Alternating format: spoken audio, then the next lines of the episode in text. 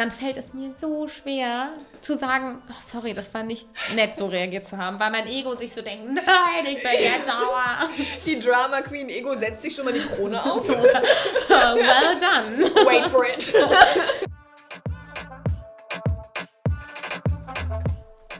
Herzlich willkommen zu Hömmer mit uns äh, unvergleichbaren, wunderbaren Menschen.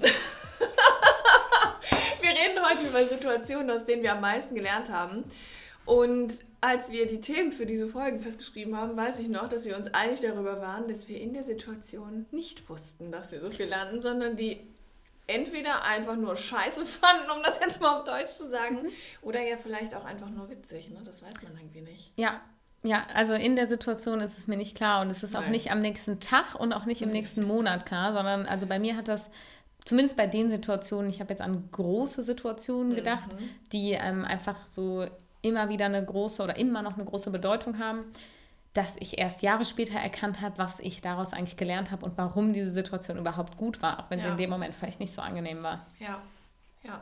Ja, und vor allem, also ich denke jetzt auch gerade wirklich an einschneidende Erlebnisse, da reden wir auch gleich nochmal drüber über die ganzen Sachen, dass ich erst mal eine andere Lehre daraus mitgenommen habe und dann später irgendwie erst gerafft habe, okay, was kann ich denn vielleicht besser daraus machen? Mhm. So, ne? Ja, bei manchen so, bei manchen so. Das ist bei mir also, unterschiedlich. Also, ja, bei mir Voll auch. Krass. Was hast du denn für eine Situation mitgebracht? Die erste, ich glaube, da haben wir auch in der Podcast-Folge bei dir im Podcast drüber gesprochen, ist natürlich die Situation mit meiner Mom. Ne? Mhm. Also, ähm, das, wann hat das angefangen? Dass ich wirklich auch gerafft habe, so, hey, vielleicht musst du gar nicht so verbittert mit der ganzen Sache umgehen. Also mhm. jetzt nochmal ganz kurz. Äh, ihr, könnt das, ihr könnt das bei mir im Podcast, glaube ich, anhören. Ich habe eine mega lange Folge darüber und bei dir haben wir, meine ich, auch drüber gesprochen. Ja. Einfach als ich 14, 15 war, ich weiß es gar nicht mehr, mein Gehirn lässt mich nicht ganz genau an diese Rundum-Informationen dran, deswegen mhm. kann ich mich nicht an die Jahreszahl erinnern. Ähm, da hat meine Mom versucht, sich umzubringen. Und ohne da jetzt weiter reinzugehen, ich habe jahrelang war ich so richtig, ich war richtig wütend. Ich war wütend, ich war enttäuscht, ich war traurig, ich war unglaublich verletzt und dementsprechend kam ich irgendwie gar nicht daran, was ich daraus wirklich lernen könnte. Mhm. Weil ich einfach so, also ich war so überfordert damit. Und das kam dann so gute, ich war 14, naja, so 12 bis 15 Jahre später jetzt, ne? Und ich lerne immer noch aus dieser Situation. Also jedes Mal, wenn ich irgendwie was im Leben wahrnehme, jetzt auch bei anderen Menschen oder auch bei mir selber ja vor allem, mhm. dass ich dann denke, ah krass, das hättest du eigentlich schon viel früher raffen können, weil dass sich das auch schon da wiedergespiegelt hat. Ne? Sei es zum Beispiel, was ich enorm daraus gelernt habe, ist, dass ich arschwichtig bin, ich selber. Mhm. Weil wenn wir mal ganz ehrlich sind, der Moment, in dem sich jemand umbringen möchte, das hat, da steckt so viel dahinter, aber für mich auch dieses fehlende, hey, ich bin halt wirklich wichtig. So, ich ja. muss mich um mich kümmern, meine, meine Emotionen sind wichtig, meine Bedürfnisse sind wichtig, das an erste Stelle zu stellen. Ja. Weil wenn wir das tun, kommen wir ja selten dahin, dass wir dann wirklich an den Punkt kommen, okay, es ist jetzt gerade so tief mit mir, dass ich nicht mehr hochgehen kann. Ja. Und das ist was, was ich enorm daraus gelernt habe. Ja. Und ich glaube, das ist auch der Grund, warum ich überhaupt das alles mache, was ich mache. Also ich für mich die sagen. krasseste Situation überhaupt. Ja. Ja. crazy. Das ist auch echt einfach eine krasse Situation. Ja, voll. Und so dumm das klingt, aber ich bin halt trotzdem auch irgendwie dankbar dafür, ne? Ja, und das also, ist, glaube ich, auch ein schwieriger Schritt, warum wir in dem Moment aus der Situation noch nicht lernen können, weil ja erstmal so der soziale, die soziale Erwartung uns sagt, du darfst für so eine Situation nicht dankbar sein, weil die ist ja schlimm. Mhm.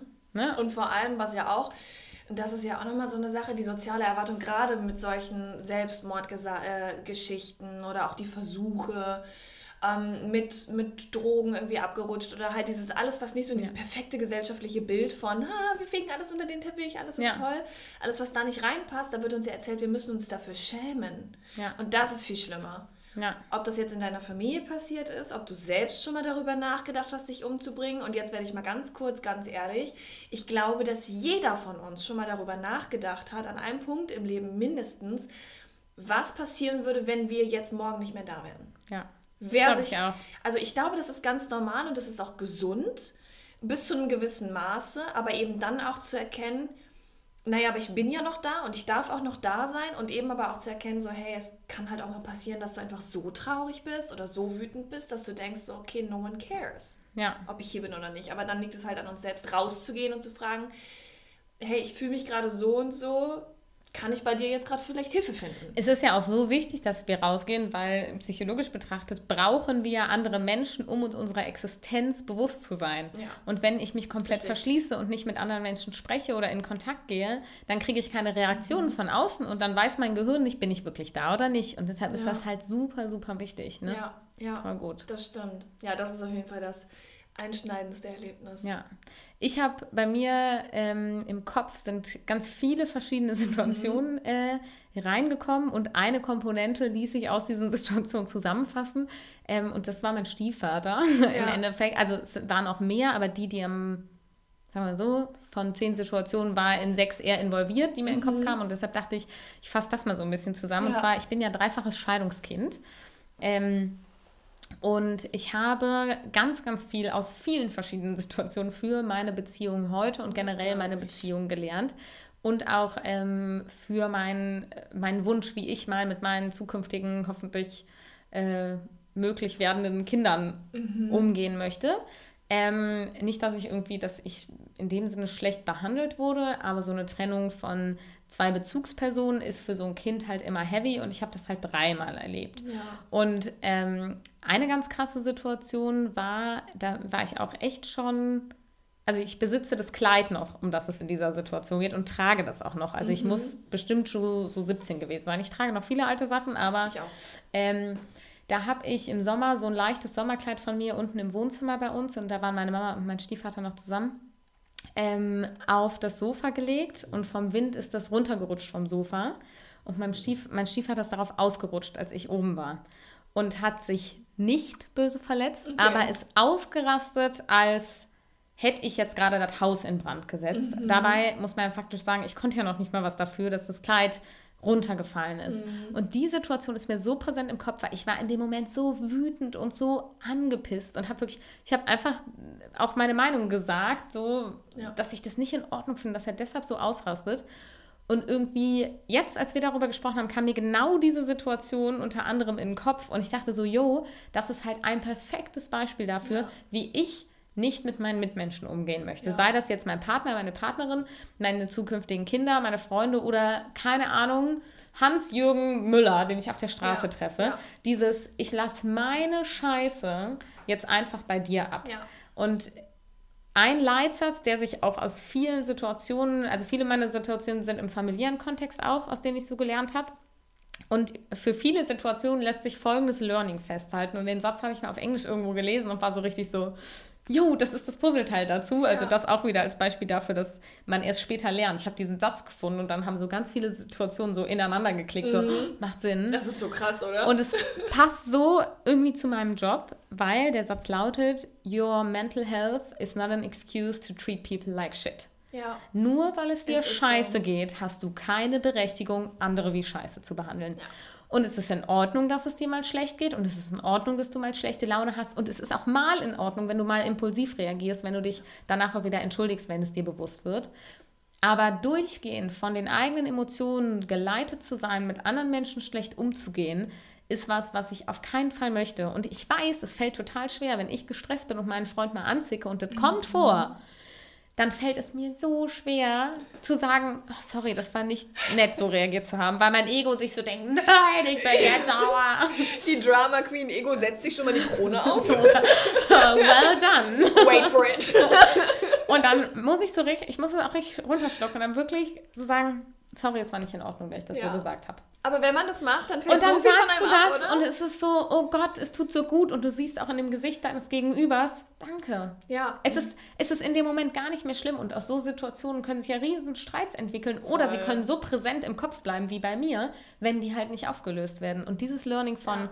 ich möchte einfach A, mit mir so im Reinen sein, dass ich mit meinen Mitmenschen gut umgehen kann mhm. und B, so reflektiert sein, dass wenn es mir mal nicht gut geht, ich trotzdem mit meinen Mitmenschen gut umgehen kann, ja. weil ich einfach selber auch gut behandelt werden will. Und ja. da haben wir wieder dieses so, ich möchte auch mich selber an erste Stelle stellen. Und das kann ich eben, indem ich so Dinge anfange zu reflektieren und zu ja, regulieren. Definitiv. Ja, krass. Also meine Eltern, die haben sich ja auch für eine, nach, nach dem Selbstmordversuch eine Zeit getrennt. Ja. Ähm, da, gut, gegeben der Umstände war das für mich jetzt nicht so schlimm. Außer, war jetzt ne? nicht so dramatisch. Aber also, ich stelle mir das schon, schon eine krasse Leiste an Erfahrungen vor, sage ich jetzt mal, ne? die du da so mitnimmst. Es ist einfach, es sind wirklich Beispiele dafür, wie ich es nicht machen will. Ja. So halte ich das immer ja. für mich fest. Da muss ich jetzt aber auch mal sagen, ich glaube, dass ganz viele auch Angst haben, sowas über ihre Eltern zu sagen. Jo, und das, und das muss, ist äh, bei mir im Podcast ging es jetzt im Juni um oder geht es im Juni um das Thema inneres Kind. Ja. Und es ist dieses, ich habe ein wunderbares Interview geführt, was jetzt noch nicht online ist und ich weiß nicht, ob es online sein wird, wenn das hier online geht. Deshalb sage ich noch nicht mit wem. Aber da ging es halt auch nochmal darum, das Kind denkt halt immer, es ist selber schuld. Ja, ne? genau. Und das Kind liebt aber seine Eltern abgöttisch, ja. weil wenn es das nicht tun würde, dann hätte es ja nichts mehr und dann wäre es hilflos. Und das aber im Erwachsenenalter abzulegen und seine Eltern trotzdem zu lieben, ja. trotzdem wertzuschätzen, die trotzdem besuchen zu fahren, aber auch zeitgleich einen kritischen Blick auf die zu werfen, auf das Verhalten und vielleicht für sich daraus was mitzunehmen, ist ja. super wichtig für die eigene ja. Entwicklung und auch für den Ablöseprozess, der nicht einfach mit der Pubertät erledigt ist. Ein großer ja, Teil passiert da, bei vielen aber auch nicht und es ist ein stetiger Ablöseprozess und das gehört auf jeden Fall dazu. Definitiv, ja. So dieses, ach, ich glaube, wir, wir versuchen das auch immer alles so zu verteidigen. So, Mensch, sie meinten es ja nicht böse. Okay, aber es geht halt nicht um die Intuition, es die geht, du dahinter hast, also, sondern es geht um die tatsächliche Wunde. Ich sag immer, deine Eltern haben in dem Moment das Beste gegeben, was sie geben ja, konnten. Genau. Und mehr war vielleicht in dem Moment nicht ja. drin. Genauso sage ich auch zu meinen Coaches immer, gib einfach heute dein Bestes an dem Problem zu arbeiten. Und dein Bestes ist heute genau das, was dein System dir heute gibt. Ja, genau. Das, was heute drin ist, am Maximum ist das Beste. Ja. Und das kann am Montag krass sein. Das kann am Dienstag ein bisschen schwächer sein ja. und am Mittwoch super niedrig. Ja. Und es ist trotzdem dein Bestes, weil die Tagesform genau das gerade zulässt. Ja. Und genau so stelle ich mir auch Elterndasein vor. Ja, voll. Und ähm, ich glaube, Laura Seiler sagt es immer. Die sagt immer, naja, deine Eltern waren ja auch zum ersten Mal Eltern. Ja, genau. So. Ja, ich, ich sage das tatsächlich auch immer. Früher auch schon, als ich dann begriffen habe, dass sie es ja auch nicht besser wussten. Ja. Also woher denn? Die ja. waren ja noch nie hier. Die haben irgendwie noch nie in einem anderen, vielleicht glaube ich, in einem anderen Universum. I think so. Ne, ja. Schon mal ein Kind gekriegt oder irgendwie sowas. Die machen das halt auch zum ersten Mal. Also es ist völlig okay, da Fehler genau. zu machen. Und es geht auch bei diesen, bei diesen Situationen, aus denen wir am meisten lernen, nicht darum, einen Schuldigen zu finden. Genau. Sondern Akzeptanz dafür zu gewinnen und sich das Learning rauszufiltern. Ja. Ich sage immer, wer Schuld, wer Schuld vergibt, vergibt die Antwort weil du mhm. eine Antwort nur in Verantwortung findest. Voll gut. Und das heißt, du musst halt die Verantwortung für deine eigenen Wunden auch übernehmen, ne? Ja. Und was ich, ich habe das bei, ich habe das Buch hier vorhin irgendwo gesehen, bei Stefanie Stahl habe ich das auch ja. gelesen. Und ähm, die meinte ja zum Beispiel auch, dass es auch einfach super sinnvoll ist, einfach mal zu sagen, hey, das war scheiße. Ja. Auch zu sich selber vor allem. So, hey, das war scheiße. Es ist okay, dass dir das auch heute noch wehtut. Es ist okay, dass ja. es für dich nicht in Ordnung war. Ja. Ja, es, ist, es hilft sehr. Oder sind wir halt auch wieder, ne? Setze ich halt an Punkt 1. Ja. Es dreht sich immer im Kreis. Ja, macht voll Sinn. Die zweite Situation übrigens, die ich mir aufgeschrieben habe, ich bin ein bisschen dramatisch. Ich bin ein bisschen dramatisch. ich bin ein bisschen dramatisch, hör mal. das ist echt unser Wort. Ja. Das ist so geil. Ähm, der Moment, in dem ich nicht mehr aufstehen konnte. Schreibe ich auch tatsächlich, ich schreibe ja gerade ein Buch und da schreibe ich auch drüber in einem Kapitel. Es gab, es gab tatsächlich mal Tage und das ist so, so verrückt es gab wirklich mal Tage, an denen konnte ich nicht mehr aufstehen. Ja. Es ging einfach nicht mehr. Ja. Wäre ich damals zum Psychologen gegangen, hätten die mir wahrscheinlich Antidepressiva gegeben und hätten gesagt, du hast eine Depression, mein Schatz. Ja. So, und das war es halt auch, ne? Nicht mehr und nicht weniger. Und aus diesem Moment oder in diesem Moment, als ich wirklich verstanden habe, was da vor mich ging, ja. äh, vor sich ging, da habe ich sehr viel gelernt. Und jetzt halt auch im Nachhinein natürlich noch. Ne? Ich weiß noch, ich habe mir damals habe ich mir vor Augen geführt, dass ich so zwei Wege hatte. Und ich bin ja, wir haben schon mal drüber gesprochen, ich bin ja so ein bildhafter Mensch. Ne? Ich sehe diese zwei Wege vor mir gerade. Ich sehe die Wege. Ich kann sehen, Hier was ich und sage. Dort. und ähm, ich habe übrigens eben auch das Kleid auf dem Sofa gesehen, als du davon erzählt hast. Welche Farbe? Es war tatsächlich gemustert. Nee. Nee? Hm. Nee. Don't ruin my video. es ist gemustert, klar.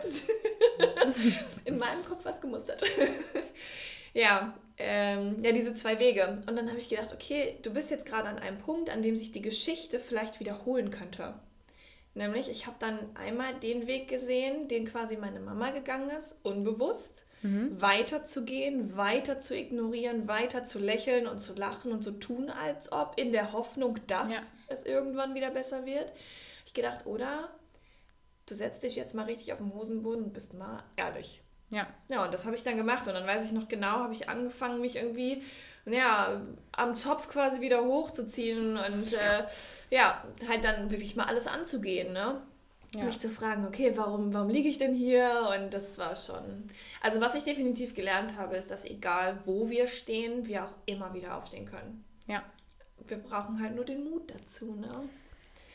Ein schöner so. Abschluss für die Folge. Egal, Hast du keine Geschichte mehr? Doch, ich hätte noch ohne so. Ende Geschichten, aber äh, ich finde das eigentlich total schön, weil ich glaube, das würde, alles, was ich jetzt erzähle, würde das auch nochmal so zusammenfassen. Doch, komm, ich hau noch eine raus. Okay, komm. komm um, um der Vollständigkeit halber, der guten Ordnung halber.